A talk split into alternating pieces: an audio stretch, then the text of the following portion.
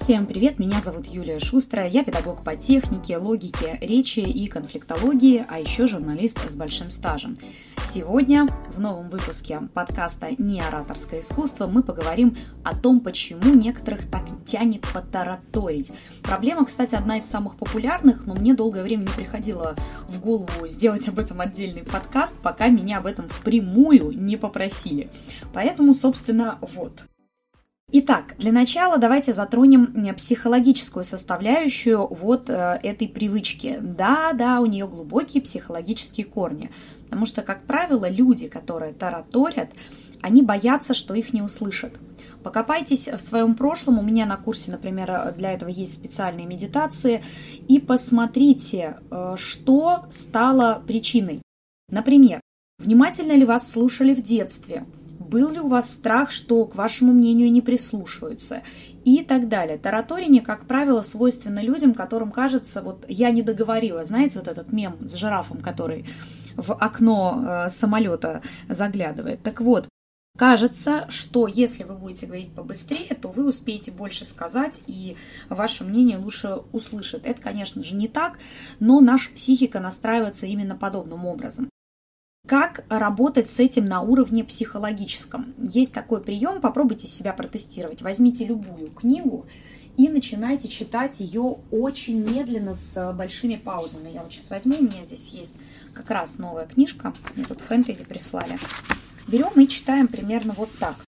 Хедвика шла на рынок за земляникой и миновала уже половину пути, когда Лагард пригнал в долину густые тучи. Если кто-то сейчас прям мысленно орал «Побыстрее!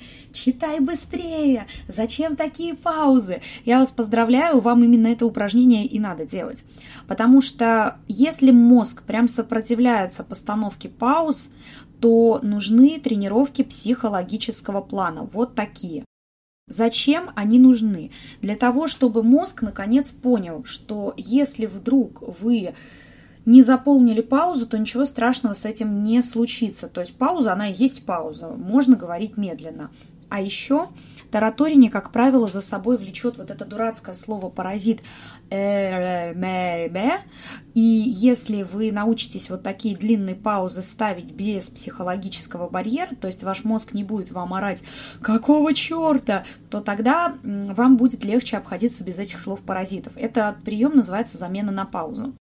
Но есть и другие составляющие. Иногда проблема не психологическая, как вот то, что мы сейчас рассматривали, а физиологическая. Например, вам не хватает дыхания, и мозг пытается договорить до конца фразу как можно быстрее, потому что ему просто дальше не хватит дыхания. В этом случае нужна постановка дыхания. Мы сначала работаем с диафрагмальным типом вдоха, я в отдельных подкастах рассказывала, как э, глубина дыхания влияет на речь. То есть сначала мы просто ставим глубокое дыхание, потом мы учимся его ритмизировать. Как ритмизируется дыхание? Ну, хотя бы чтением стихов. Например, вы делаете вдох в начале строки, выдох в конце строки. Я у себя на курсах людей тренирую на стихотворение «Русалка» Лермонтова, и там получается примерно такая история. Вдох – Русалка плыла по реке голубой, выдох, вдох, озаряемо полной луной, выдох. В чем подвох? Э, на самом деле тут пунктов 10, какие подвохи. Вы можете делать недостаточно глубокий вдох, не совмещать выдох с чтением или выдыхать неполноценно, Некоторые сразу переходят на тренировку с вдохом раз в две строки, что тоже неправильно, потому что ритм дыхания не становится. В любом случае, вот эта проблема, она требует анализа. Если вы не разберетесь, по какой причине вы тараторите, физиологической, психологической, или у вас там все сразу, то приемы подобрать будет сложно. Я знаю, например, еще с десяток методов работы с тараторением, в том числе э, ритмизация на прозе. То есть сейчас вот мы ритмизацию на стихах рассматривали, а есть еще ритмизация на прозе. Это когда сначала мы замеряем ритм ваших вдохов. То есть вы читаете любое прозаическое произведение, ставите себе таймер и прям смотрите, раз в какое количество секунд вы вдыхаете. Это делать должен какой-то другой человек, не вы, потому что сами вы себя так не измерите, вы будете отвлекаться. Соответственно, дальше мы смотрим диапазон. Кто-то вдыхает раз в 3-5 секунд, но стабильно. Это еще более-менее хорошая ситуация, то есть есть хотя бы какой-то ритм вдохов. А есть люди, которые сначала вдыхают раз в 3-5 секунд, когда короткое предложение, а потом им попадается длинное предложение, они дочитывают его до конца, дотягивая выдох практически до 8 секунд. И для них 8 секунд это прям потолок. Если вы послушаете, как дышу я даже во время подкастов, это при том, что я не читаю, а говорю экспромтом, у меня вдохи идут раз где-то 8-12 секунд. Когда я, конечно, показываю другую манеру говорить, какую-то там более заполошенную, все меняется, потому что я меняю ритм речи намеренно. Но само по себе это требует диагностики. Диагностика, как правило, состоит, как я уже говорила, из двух частей. Это психологическая и физиологическая. С точки зрения физиологии мы проверяем глубину дыхания, ритм вдоха, то есть как вы вообще в обычном времени дышите, сколько у вас есть запаса на проговаривание слов. Потом мы смотрим, умеете ли вы совмещать выдох с чтением, потому что большая проблема – это когда человек вдыхает, Потом на задержанном дыхании разговаривает сколько может и выдыхает. Это еще и зажимает связки. Слышите, как сразу голос изменился? Это тоже очень плохо влияет на подачу информации. Соответственно, эту проблему тоже надо выявлять. Потом, после того, как мы поняли, ага, вот здесь у нас психологическая составляющая, ее можно выявить при помощи как раз медитации. Вот тут у нас физиологическая составляющая, мы подбираем способы работы. Как правило, я сначала рекомендую автоматизацию дыхания. То есть мы сначала человека переводим на дыхание по будильнику раз в час. Вы про этот метод у меня в подкастах уже тоже слышали. И дальше уже мы сначала учимся успокаиваться с человеком. То есть расслаблять плечи, связки, вдыхать размеренно.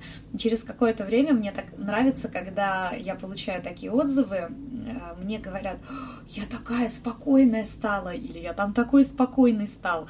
Я там заикаться реже стала. У меня недавно был один из клиентов с заиканием. Я, кстати, даже не заметила, потому что он очень мало говорил, но очень внимательно выполнял все упражнения, которые я давала. И он говорит, блин, я через два месяца заикаться перестал, так здорово. Еще одна девушка, это на последнем потоке у меня была, у нее действительно есть э, очень высокий уровень тревожности, у нее прямо диагноз, она стоит на учете как-то, правда, не у невролога, а невропатолога, или а, у психиатра, у психиатра она стоит на учете, и она с этим долго боролась, она работает, конечно, и с психиатром тоже, у нее есть и медикаментозное лечение, это не какая-то там сугубо моя личная заслуга, но она говорит, что во время разговоров у нее панические атаки прекратились, потому что она научилась дышать во время разговора. Она раньше замирала, не дышала и тараторила, тараторила, разговаривала вот прям вот так, а сейчас она очень кайфует от того, как она размеренно читает. К чему я вас здесь веду? Тому, что пока вы не разберетесь с психологической составляющей и с дыханием, тараторение само по себе не уйдет. Просто так говорить себе «говори помедленнее» или как это любят очень делать родители в отношении детей, «говори помедленнее», что ты тараторишь, зачем ты тараторишь. Если ребенок тараторит, давайте к детской речи перейдем, потому что, как правило, таких вопросов много. Я тут сразу оговорюсь, я с детьми принципиально не работаю. Не потому, что не могу, а потому, что это мой осознанный выбор. Я люблю работать со взрослыми. Я не детский педагог. Но если вдруг у вас ребенок тараторит, и вы постоянно его за это обрываете, то лучше возьмите другую тактику. Ребенок может э, считать, что его не слышат. Поэтому почаще говорите фразу «Так, подожди, я тебя так не понимаю. Скажи, пожалуйста, спокойно, чего ты хочешь». Да, я тебя слушаю, я тебя слушаю до конца. То есть вот не обрывать на середине фразы. У детей привычка тараторить еще формируется, когда они перекрикивают друг друга там в садике или в школе. Поэтому желание быть услышанным бывает одним из триггеров э, для того, чтобы сформировалась вот эта привычка тараторить. Но может быть и нарушение дыхания. У маленьких детей это диагностировать не имеет смысла, с этим имеет смысл работать уже только во взрослом возрасте. Поэтому если тараторинье ваша проблема, решайте ее с двух сторон, используйте методы, которые я показала здесь в подкасте. Уж метод работы с книгой вы вполне можете освоить и без педагога. Но если проблема мешает вам все-таки правильно себя позиционировать, работать с людьми, то тогда вам нужно профессиональное обучение. Я здесь не буду делать вид, что это не реклама. Это, конечно же, реклама, потому что я э, всегда топлю за свои курсы, что логично. Но есть какие-то вещи, которые можно делать самостоятельно. Например, тренировки по темпу, вот с паузами, то, что я показала с книгой, это вполне себе самостоятельный метод работы. А вот диагностика – это не самостоятельная история. В диагностике должен быть тот, кто знает, как оно должно быть в идеале. И тот, кто знает, как эти методы применять. Это не для домашней работы история. Поэтому хотите попробовать, пробуйте. Я здесь дала несколько рабочих методов. Кроме того, вы можете найти еще больше информации на моих страницах в соцсетях и, конечно же, скачать мой бесплатный сборник «5 шагов к уверенной речи». Для этого нужно просто написать «Хочу сборник» в любую мою соцсеть. Я надеюсь, этот подкаст был для вас интересным и полезным. А с вами была Юлия Шустрая и подкаст «Не ораторское искусство». До встречи!